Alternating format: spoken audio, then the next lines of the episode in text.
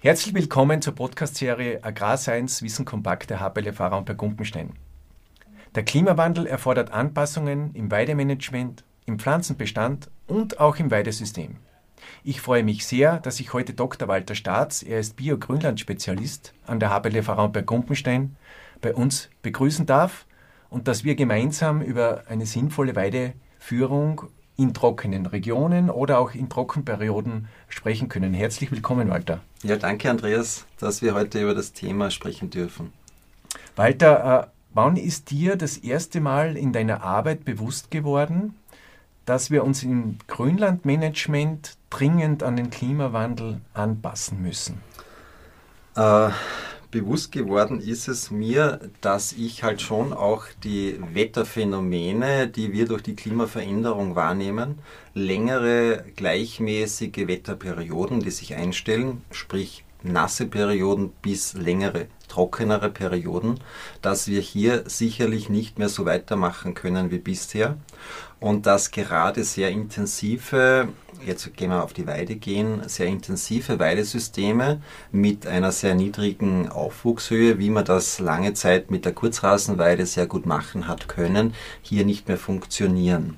Okay. Weil aus pflanzenbaulicher Sicht man ganz deutlich sagen muss, je intensiver die Nutzung und umso weniger hoch die Aufwuchshöhe, umso weniger haben auch die Pflanzen Zeit, Wurzeln in tiefere Schichten des Bodens genau. äh, zu entwickeln. Äh, da sind wir jetzt, wir steigen jetzt schon direkt in das Thema ein und äh, wenn wir unseren Weidepflanzenbestand so vorstellen, darf man das System ja nicht nur oberirdisch mhm. sehen, sondern man mhm. muss praktisch das auch projiziert unterirdisch betrachten. Genau. Und ich sage oft, es ist ein Spiegelbild. Das, was ich oberirdisch sehe, das habe ich auch unterirdisch. Kannst du das vielleicht ein bisschen erklären? Ja, äh, also zuerst einmal vielleicht, äh, vielfach wird ja geglaubt, dass intensive Nutzung oft mit einer äh, Reduktion der Wurzelmasse auf der Fläche einhergeht. Dem ist meistens nicht der Fall. Die Wurzelmasse bleibt in der Form erhalten, nur also es wird nicht weniger Wurzel. Es wird nicht weniger Wurzel, aber die Verteilung auf den Horizonten verändert sich. Was meinst du damit, Horizonte? Äh, in die Bodentiefe hinein. Okay. Äh, grundsätzlich ist ja die Wurzelbildung, vor allem bei den Gräsern,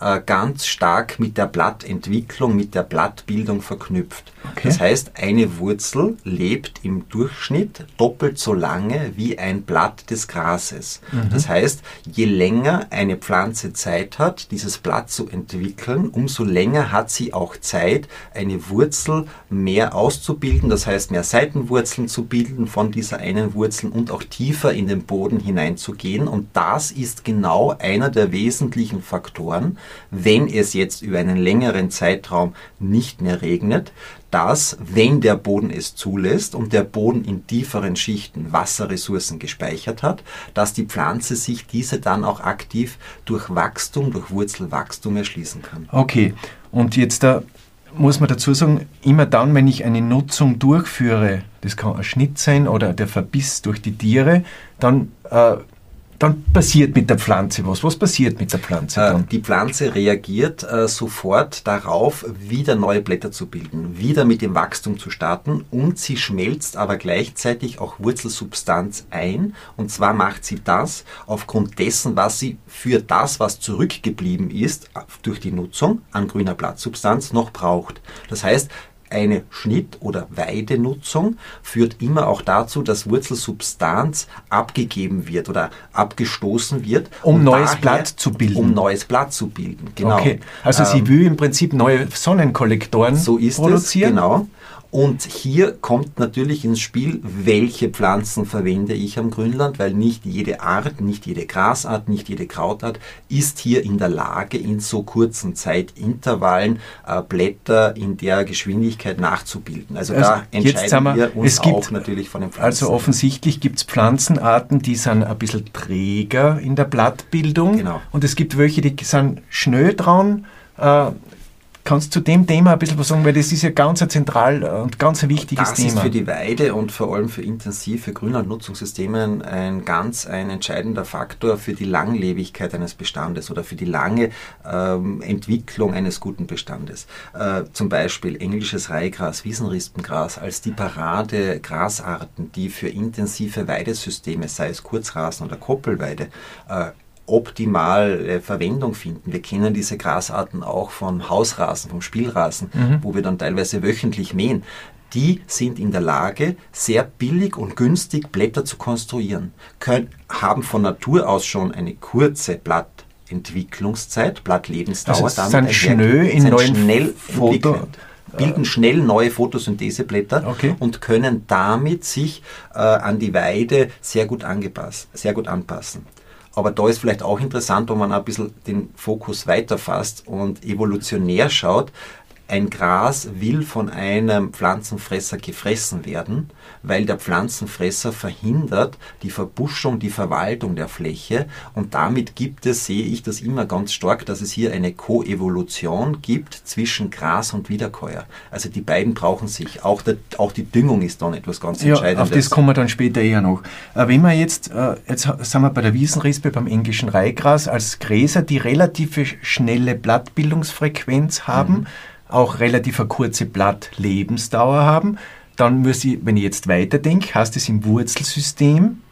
Sie gehen dann weniger tief in die Tiefe, wenn ich sie sehr intensiv nutze. Okay, okay. Aber hier muss man sagen, hier machen schon in den klassischen Weidesystemen kleine Veränderungen oft eine große Auswirkung. Führe ich denselben Pflanzenbestand etwas höher also, also sind wir jetzt bei Trockenheit oder genau, in Trockenperioden? Dann wird das in solchen Phasen sehr ausschlaggebend.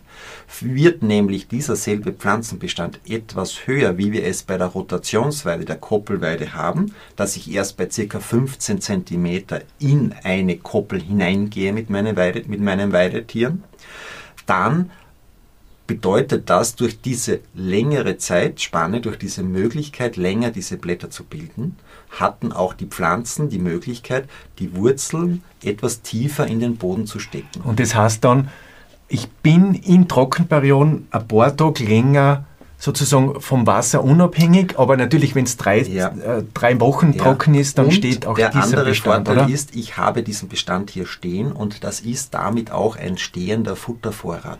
Gut, und das heißt aber auch, es bildet sich möglicherweise Tau, das es heißt Beschattung, ist begünstigter. Und aus den Versuchen, die wir schon seit bald 18 Jahren äh, bei unserem Bioinstitut in Trautenfels durchführen, haben wir ja ganz deutlich gesehen, dass auf diesem Standort, wo wir im Durchschnitt 1000 mm Jahresniederschlag haben, was nicht wenig ist, was nicht wenig ist, was für einen Grünlandstandort extrem gut ist, äh, haben wir trotzdem Trockenphasen im Sommer, wo es dann zwei, drei Wochen nicht regnen kann oder nur sehr geringe Regenmengen gibt, dass es in diesen Phasen gerade bei Weidesystemen wie der Kurzrasenweide, die sehr eine niedrige Aufwuchshöhe hat, zu sehr starken Schwankungen in den täglichen Graszuwächsen kommt. Im Gegensatz dazu eine Koppelweide mit einem etwas höheren Aufwuchs hier einen deutlich gleichmäßigeren Wuchs äh, mit sich bringt, obwohl sie dann am Ende des Jahres dieselben Jahreserträge bringen. Aber innerhalb der Vegetationsperiode mhm. unterscheiden sich diese Weidesysteme dann je, je, nach Management dann schon sehr deutlich bei selben Pflanzenbestand. Ja, okay. Das heißt höherer Pflanzenbestand und das ist ja schon eine Botschaft, ein bisschen äh, in trockenen Regionen eher Weidesysteme anzustreben, wo man höher den Pflanzenbestand führt genau. oder in, Trock in Trockenperioden wenn ich weiß, das ist meistens bei mir im August, dass ich schon vorbauend mhm. in ein anderes Weidesystem umsteige, um genau. das zu begleiten. Wenn ich einen höheren Pflanzenbestand habe, dann habe ich mehr Bodenbeschattung, das hat genau. ja auch einen Einfluss. Ich habe äh, vielleicht weniger Wind direkt am Boden. Und das, äh, oder? Genau, das ist auch ein wesentlicher Faktor. Es ist nicht nämlich nur der Wurzeltiefgang, der durch einen höheren Pflanzenbestand auch physiologisch durch die Pflanze erreicht wird, sondern es ist auch das Kleinklima.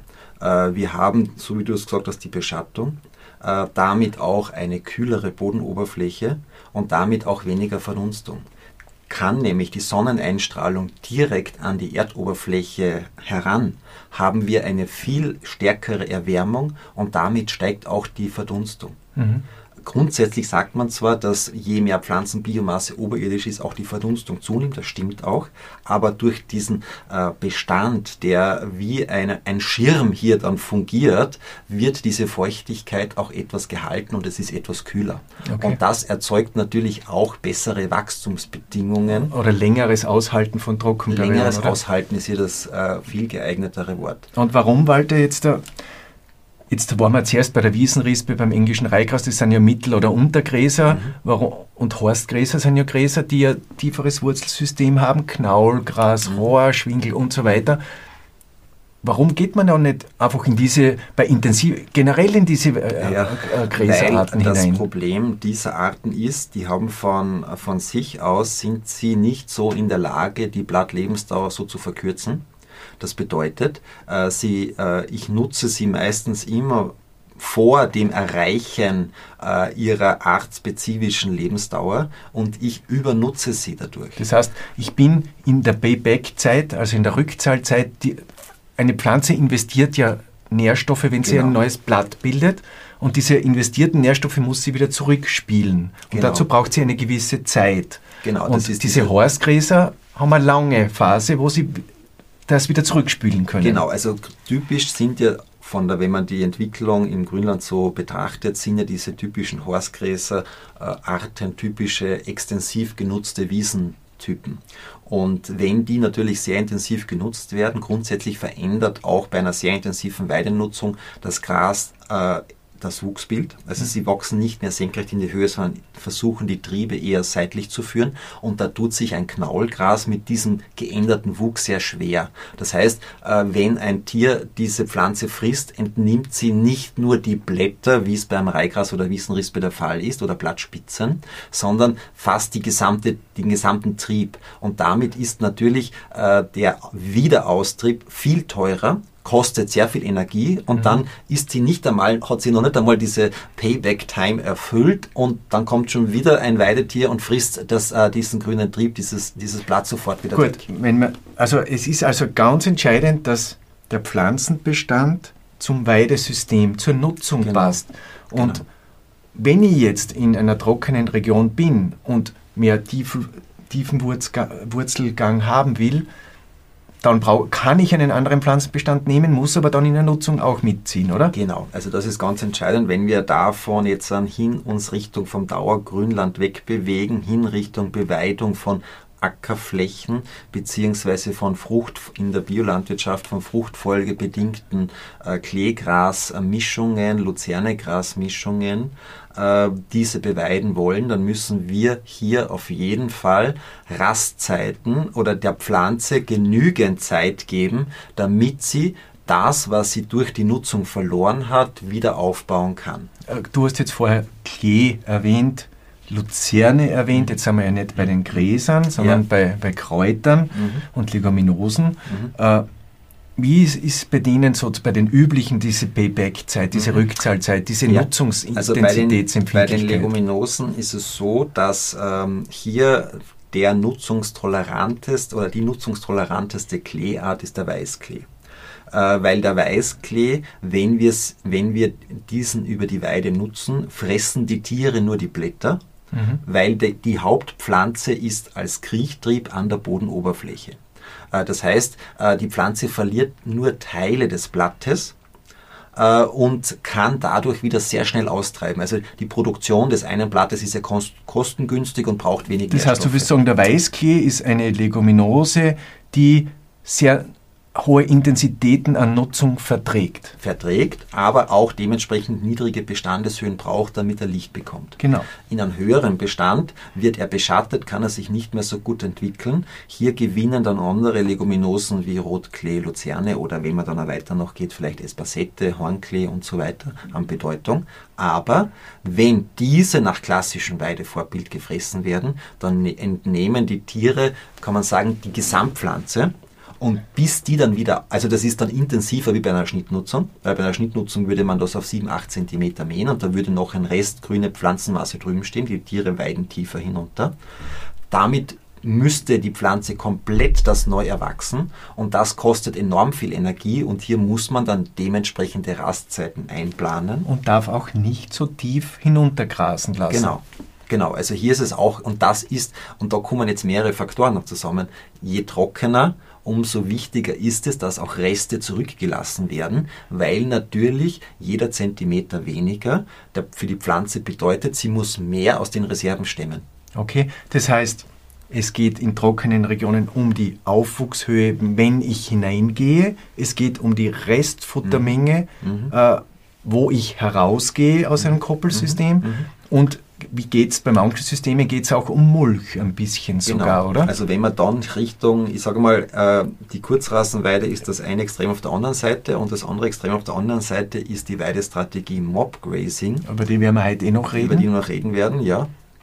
Ähm, und hier geht es dann äh, darum, äh, dass je nach Betriebsstrategie, was ist mein Ziel, das ich verfolgen will? Will ich hier ähm, die, das, das Feldfutter, das Kleegras, das Luzernegras, das ich auf meiner Fläche habe, als Futter nutzen? Oder geht es auch darum, will ich hier der Fruchtfolge etwas Gutes tun und hier organische Substanz, organische Substanz aufbauen, eine Mulchschichte aufbauen, äh, in meinen vielleicht äh, nicht zu humusreichen Ackerboden noch etwas hineinbringen? Dann ist es hier eine etwas andere Strategie, wie ich dann dieses System umsetze. Also da muss immer von vornherein klar sein, was sind meine Ziele als Betrieb. Gut.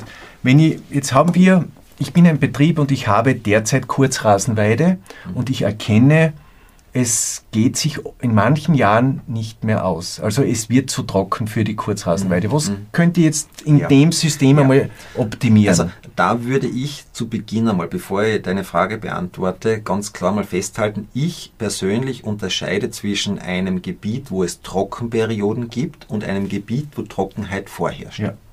Äh, wir haben Grünlandregionen, die für mich immer noch niederschlagsreich sind und wo wir immer noch klassisches Dauergrünland in Mitteleuropa haben, aber wo wir ausgeprägte Frühjahrs-, Sommer-, Trockenphasen haben, ja. die von wenigen Wochen bis mehreren Wochen bis einem Monat gehen können. Ja, das muss man ganz unterscheiden. Und dann haben wir grundsätzlich Gebiete, die unter 600, unter 500 Millimeter Jahresklima, kontinentales Klimagebiet, ja. genau, äh, liegen. Vielleicht dann auch noch gepaart mit sandigen Böden, die von Haus aus wenig Wasserspeichervermögen haben.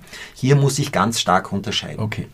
Wenn ich davon ausgehe, das war ein Betrieb, der Kurzrasenweide bisher betrieben hat, dann gehe ich einmal davon aus, dass das ein eher gut mit Wasser versorgter Standort ist, sprich es haben grundsätzlich äh, gute Niederschläge, ich habe ausgeprägte Trockenphasen. Ähm, hier habe ich, sehe ich zwei, zwei, also zwei Möglichkeiten. Entweder ändere ich etwas meine Kurzrasenbeweidung, dass ich sage, ich gehe in eine etwas höhere Aufwuchshöhe, dass ich sage, ich bin nicht mehr so streng auf die 4 bis 6 Zentimeter, mhm. sondern ich gehe auf 5 bis 8 mhm. äh, und äh, weiß aber dann, dass Pflegemaßnahmen, also Nachmähen, öfters notwendig sind, weil die oder höhere Koppelungen in der Weide. Oder, aber trotzdem wird das Nachmähen möglich sein, weil bei dieser höheren Aufwuchshöhe die Tiere mehr selektieren werden und mhm. können. Das nächste, was ich auf jeden Fall empfehlen würde, wäre eine Unterteilung der Kurzrasenweidefläche, weil ich hier mehrere positive Aspekte sehe aus der pflanzenbaulichen Sicht einmal, ich kann meine Herde auf einer kleineren Fläche besser verteilen, erreiche damit eine bessere Verteilung von Dünger und mhm. von Kot und Harn und damit eine bessere Abdüngung der Fläche, was ja bei der intensiven Nutzungsform sehr entscheidend ist. Ich habe die Möglichkeit, längere Ruhezeiten der Fläche erreichen. zu gönnen mhm. und dann äh, auch, wenn ich schon zum Beispiel jetzt an über fünf, sechs, sieben Tage nicht auf einer Fläche war, auf einer Teil ja. unterteilten Kurzrasenweidefläche, kann ich dort auch einen kleinen Futtervorrat erzeugen. Mhm. Äh, also das sehe ich einmal als... Das heißt Koppelung der Kurzrasenweide, Wiederkehrzeit genau. ungefähr noch äh, acht bis maximal 16 Tagen bin genau, ich wieder drin. Genau, aber es ist vom Charakter her eine Kurzrasenweide. Wenn das nicht ausreichen sollte, also wenn die Trockenphasen doch ausgeprägter sind oder der Boden vom Standort her äh, es nicht zulässt, dass er schneller austrocknet als ein anderer, dann würde ich in einem zweiten Schritt mir überlegen, eine gut umgesetzte äh, Koppel. Koppelweide zu machen. Oder Portionsweide vielleicht da. Oder ja, wenn ich die Portionsweide ganz richtig und korrekt und gut mache, dann ist es eigentlich eine Koppelweide, weil ich ja vorne immer das weg dazu gebe und hinten zäune ich dasselbe weg. Also das heißt, meine Koppel, also ich habe halt einen hohen äh, Zaun ähm, Bauaufwand oder, oder Umzäunungsaufwand, aber im Grunde genommen tue ich äh, nichts anderes als jeden Tag eine neue Koppel machen mhm. mit der Portionsweide. Ja? Ähm, äh, Koppel bedeutet, dass ich bei einer definierten Aufwuchshöhe hineingehe, die ich bei 15 bis 20 Zentimeter wo definieren kann. Vielleicht sogar höher noch. Vielleicht sogar höher noch. Äh, wobei es aber bei Koppelweide immer der Fall sein wird, dass ich im Frühling auf jeden Fall mit einer Art Kurzrasenweide beginnen werde müssen, weil ich kann nicht warten, bis die Koppelweide äh, diese Höhe hat. Da haben wir ein Problem mit der Bioverordnung, dass wir zu spät mit der Weide einsetzen und äh, ich dann das Problem habe, dass dann die anderen Flächen zu hoch werden, mhm, äh, wenn bis ich, dann hineinkomme. bis ich hineinkomme. Genau. Ja. Das heißt, ich beginne ja mal vielleicht mit der Kurzrasenweide und dann beginne ich rechtzeitig mit der Unterteilung der ersten Koppeln und dann gebe ich die Tiere äh, für je nachdem, was ich habe. Habe ich Milchvieh, dann werden es vielleicht nur zwei bis drei Tage Tage sein. Mhm, Habe ich Mutterkühe, genau. kann ich vielleicht bis zu einer Woche äh, drin bleiben oder gebe dann Portionen dann täglich noch dazu. Und im Herbst könnte ich dann ja wieder, wieder in das Kurzrasenweide ausgleiten, genau, damit ich nicht dann genau. 18 Koppeln brauche, sondern dass ich sozusagen und dann wieder aufmache. Wenn ich dann schon ein Betrieb bin, wo ich weiß, dass ich äh, Trockenphasen habe, dann kann ich mir Koppeln herrichten, die ich im Falle einer wirklich ausgedehnten Trockenperiode dann nutze. Ja. Würde es dann regnen und ich diese nicht benötigen, kann ich die ganz normal mitzelieren oder mithauen, ja. je nachdem, was für ein Futter ich auf meinem Betrieb okay. gewinne. Dann können wir jetzt eigentlich schon ein bisschen über, über das Mobgrazing reden. Das ist ja ein Weidesystem, das eigentlich aus sehr trockenen Regionen kommt, genau. aus der sehr extensiven mhm. Schiene kommt. Jetzt könnte man sagen, wir stellen ganz Österreich auf Mobgrazing um. Ja. Warum würdest du das äh, nicht als die richtige Strategie sehen? Oder was ähm, ist Mobgrazing überhaupt? Ja. Erklär es einmal. Also Mobgrazing ist eine Weidestrategie, die äh, vielfach auch mit vielen Wörtern auch besetzt wird. Holistic Grazing, Holistic Management. Äh, Mobgrazing ist eine Strategie und ich möchte jetzt äh, über die Mobgrazing, Holistic Grazing sprechen, wie man die Fläche nutzen kann. Geschichtlich äh, hat es sich entwickelt auf Betrieben, die äh, auf Flächen nichts mehr ernten konnten, weil sie äh, durch intensiv, na, nicht nur überweidet, sondern auch durch intensivste Agrarproduktionen, äh, landwirtschaftliche, ackerbaulichen Kulturführungen fast keine Humusgehalte mehr im Boden hatten, die, Boden nicht, die Böden nicht mehr fruchtbar waren. Und was haben diese Betriebe gemacht? Sie haben Luzerne angebaut als Pionierpflanze, Pionierleguminose, die in der Lage ist, tiefe Wurzeln in trockenen Regionen tiefe Wurzeln in den Boden zu stecken, Wasserreserven in Tiefen zu erschließen, Stickstoff aus der Atmosphäre zu fixieren und haben dann dieses Futter über Mutterkühe, Mastrinder verwertet. Wie haben sie das gemacht? Sie haben enorm hohe Viehdichten und da reden wir ab Viehdichten ab 100.000 Kilogramm Tiergewicht pro Hektar für sehr kurze Zeit. Stunden? Stunden, ja. Ähm, alle paar Stunden vorstecken von neuen Portionen und dann wieder wegzäunen der alten Portionen. Äh, das abfressen lassen, teilweise zusammentrampeln lassen, dann diese Mischung aus Kot und Pflanzenresten, die hier dann auf diesen extrem ausgemagerten, ausgemergelten Böden eine natürlich enorme Wirkung mit sich gebracht haben. Also das war eine, eine, eine multifunktionale, organische, pflanzliche und tierische Ausscheidungsdüngung, äh, wo man hier natürlich ähm, den Boden wieder belebt hat. Den oder? Boden belebt hat. Ja, ja, man hat hier auch Organismen, also Bodenlebewesen mit äh, ernährt wieder und hier den Boden oder halt eigentlich diese Bodenprozesse wieder in Schwung Waren gebracht. das Milchkühe, mit denen er das gemacht hat? Na, eben, genau, das ist der schlagende Punkt. Man hat es mit Mastrindern und Mutterkühen begonnen. Tiere, die nicht so enorme Leistungen haben wie Milchkühe. Für Milchkühe muss man hier sagen, äh, dass dieser enorm hohe Pflanzenbestand immer Hoch auch von der Höhe, von der Höhe her ja. Äh, ein mehr Stängel, weniger Blätter bedeutet und damit auch weniger Energiegehalt und weniger Rohproteingehalt. Mhm. Äh, bedeutet, dass damit natürlich nie pro Kilo Futter, was die Kuh aufnehmen kann, dann natürlich nicht diese Milchmenge äh, produzierbar ist, als zum Beispiel bei einer äh, sehr jung äh, genutzten äh, Koppel- oder Kurzhasenweide. Jetzt beschreiben wir das Mobgrazing noch einmal vom System her. Also es ist prinzipiell so, Mobgrazing kommt aus der trockenen Region, mhm. wird auf höhere Pflanzenbestände geführt. Das heißt, ich treibe die Tiere wesentlich später in den Pflanzenbestand hinein. Das heißt für die Einzelpflanze, sie hat mehr Ruhezeit, um zu wachsen. Also die Payback-Time ist länger. Mhm. Das Wurzelsystem kann tiefer in die Tiefe wachsen. Ja. Und äh, dann grase ich diesen Pflanzenbestand sehr intensiv in kurzer Zeit ab. Genau. Aber nicht so tief ab. Genau. Und äh, ich stecke hinten das Abgegraste, das ich heute genutzt habe, wird übermorgen schon oder morgen schon wieder weggesteckt, oder? Genau, genau.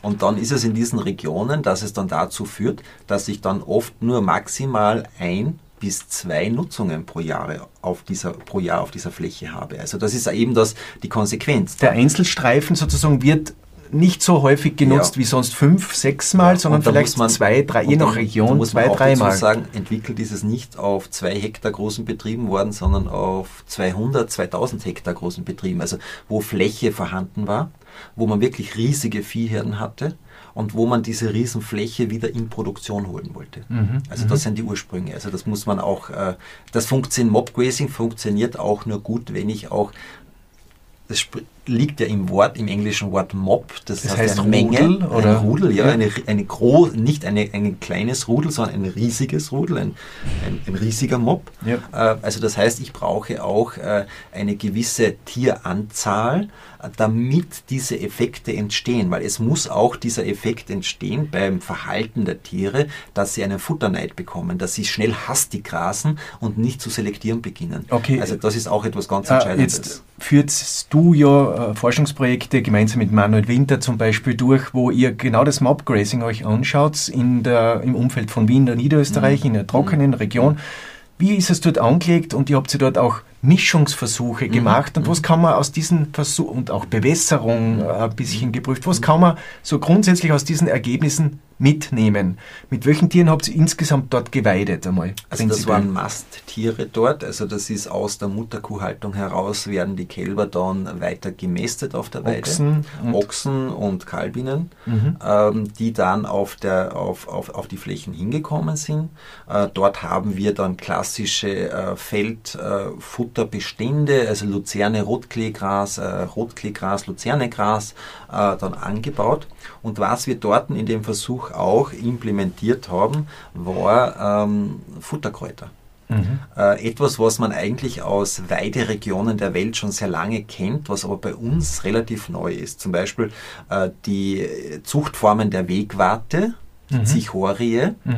ähm, kennen wir als, als Gemüsesalatpflanze. Da gibt es auch Züchtungen, die in Neuseeland zum Beispiel schon oder in Kanada schon sehr lange in Weiden eingesetzt werden, weil äh, diese Pflanze eine Pfahlwurzel hat, so ähnlich wie Luzerne. Äh, also tief hinunterkommt. Tief hinunterkommt. Mhm. Und hier muss man vielleicht unterscheiden, Kräuter haben anders wie Gräser, bei denen bleibt diese Wurzel erhalten, da stirbt sie nicht ab. Also wenn die wirklich runter geht, wird die immer länger und tiefer, wenn der Boden es zulässt lässt. Also mhm. hier haben Kräuter und Leguminosen, die diese Möglichkeit haben, natürlich einen anderen Vorteil auch noch als die, äh, als die Gräser. Das ist auch der Grund, warum manche Betriebe dann das Problem haben auf so trockenen Südhängen, dass dann oft das total verkrautet, weil Kräuter hier besser angepasst sind als Gräser. Und das nutzt man jetzt da gezielt. Das nutzt man hier da gezielt, genau.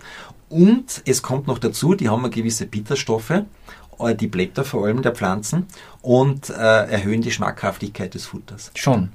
Müssen Sie die Tiere da, daran gewöhnen? Natürlich, an alles muss man sich gewöhnen, wenn etwas neu ist. Natürlich, ein reiner Klebestand wäre Ihnen lieber, eiweißreich, das, auf das fliegen ja alle Säugetiere. Ähm, und eine weitere Krautart, die wir dann einsetzen, ist der Spitzwegerich. Also auch okay. hier gibt es Zuchtformen und äh, der Spitzwegerich ist aus zwei Aspekten her sehr interessant. Also erstens einmal, weil er auch gegenüber Trockenheit angepasst ist und auch gerne gefressen wird. Und das zweite ist, ähm, der, äh, er ist ein, äh, ein Hämmer des, des, des, der Umwandlung des Stickstoffs im Boden, dass er als Nitrat ausgewaschen werden kann. Mhm. Also das heißt, äh, wir haben hier auch äh, positive Effekte durch Wurzelausscheidungen, mhm. Äh, die hier damit auch die, die Stickstoffeffizienz auf der Fläche verbessern, das ja gerade im Biobereich ein irrsinniges Thema ist. Und es gibt da schon Untersuchungen, wo man, wenn man hier Spitzwegerich zum Beispiel in Kleegrasmischungen einbaut, sogar nachfolgend in der Kultur Winterweizen höhere Rohproteingehalte und Erträge erzielen kann. Okay. Also auch hier dann aus pflanzenbaulicher Sicht sehr interessante äh, Kräuter, die auch okay. mitspielen. Und das heißt, gibt's, ihr habt also Mischungstests schon gemacht. Mhm. Äh, wie weit ist man da schon? Gibt es schon Saatgutmischungen, die man empfehlen kann oder kann man mit Zwegerich ja. kaufen? Ja, man kann es kaufen. Es ist halt äh, dieses Saatgut extrem teuer. Mhm. Ähm, man verwendet hier, wir reden hier von Einmischmengen von äh, maximal ein Kilo Kräuter pro Hektar. Okay, in Summe. in Summe, ja, mhm. zu der bestehenden Mischung.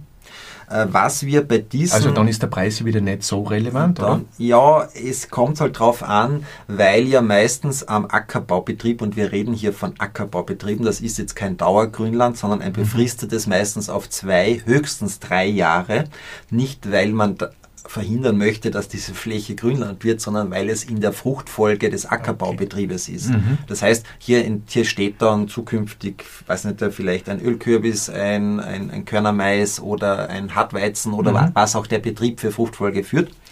Äh, und hier ähm, äh, muss man dann halt abwägen, äh, ob es meinen Betrieb äh, einen Mehrwert bringt, aus der pflanzenbaulichen Sicht definitiv, aber es ist äh, vielleicht davon auch auszugehen, dass wenn hier die Nachfrage steigt, dass auch die Preise sich hier auch, ich sage mal, in ein vernünftiges Maß sich vielleicht äh, einpendeln werden. Geht's du dann auch bei den Gräsern in andere Orten, bei ja, diesen Mob-Grazing-Systemen? Ja. Also was wir zum Beispiel bei den Versuchen äh, gesehen haben, und die haben ja diese, wir haben ja diese Versuche laufen ja auch noch im Rahmen eines EEP-Projektes äh, gemeinsam mit Bio Austria, äh, haben wir hier ja einen, einen Parzellenversuch ähm, äh, in Niederösterreich angelegt, wo wir unterschiedlichste Mischungen uns anschauen. Und im Frühling, wie ich mir das angesehen habe, und es war extrem trockener Winter dort, äh, welche Pflanzen mir dort sehr gut gefallen haben, waren einmal die Luzerne, äh, mhm. die natürlich für das Klima extrem gut angepasst ist, aber unter den Gräsern ist es vor allem das Wiesen-Lischgras, also ist gleich okay. der Timothy mhm. und der Glatthafer. Okay. Interessanterweise hat das Knaulgras äh, nicht so ähm, gut ausgesehen wie das Wiesenlischgras. Das sind eigentlich alles Horstgräser, das sind, oder? Das sind alles horstförmig wachsende Pflanzen, ja. Ähm, und der Glatthafer als typische Art, die eigentlich von Zweischnittwiesen artenreichen Heuwiesen äh, zweischnittig bis maximal dreischnittig sind.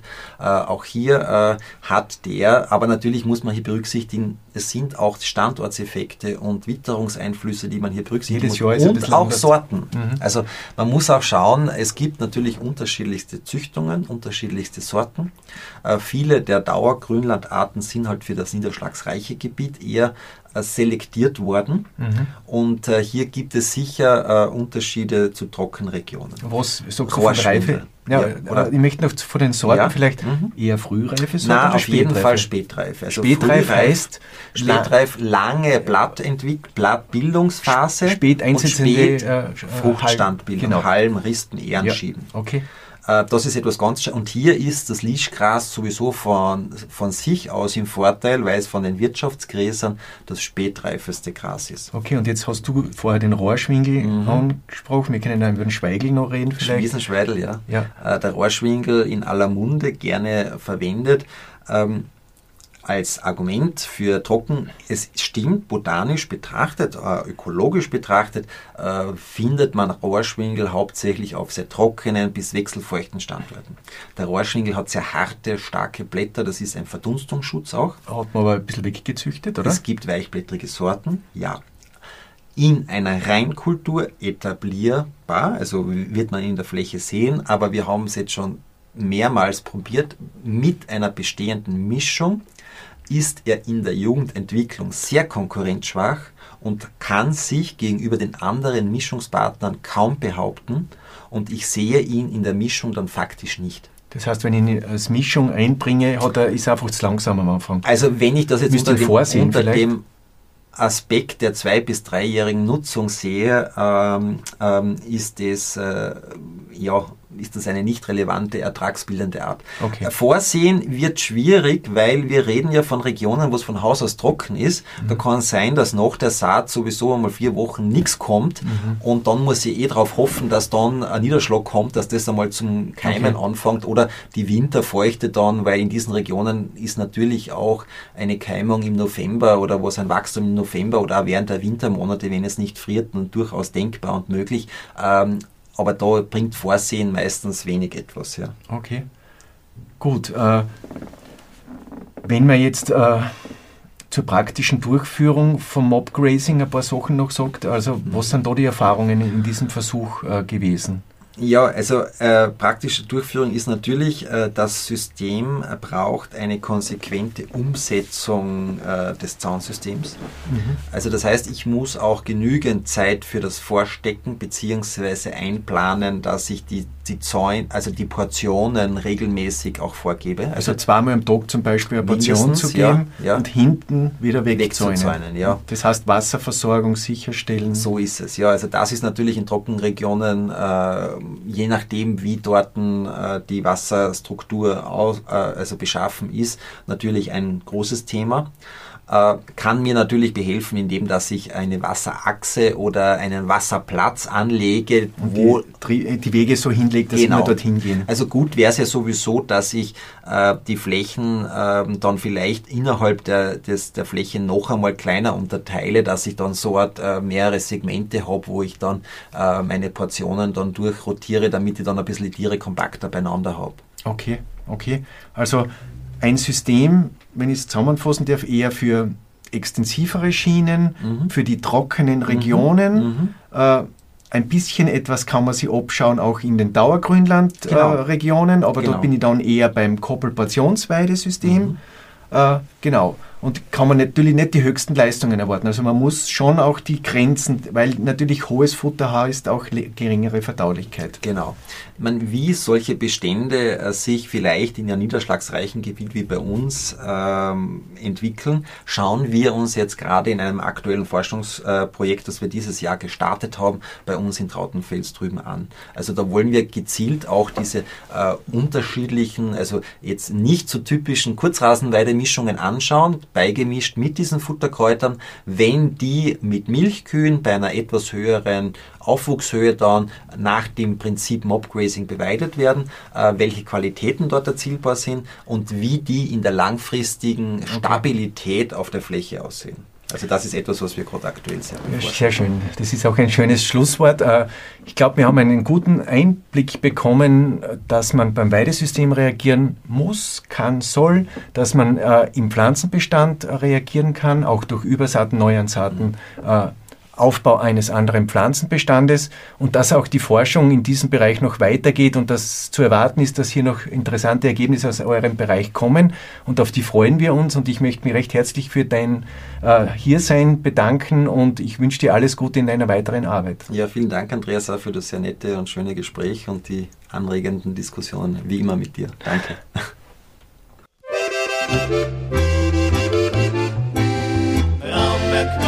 Frankenstein.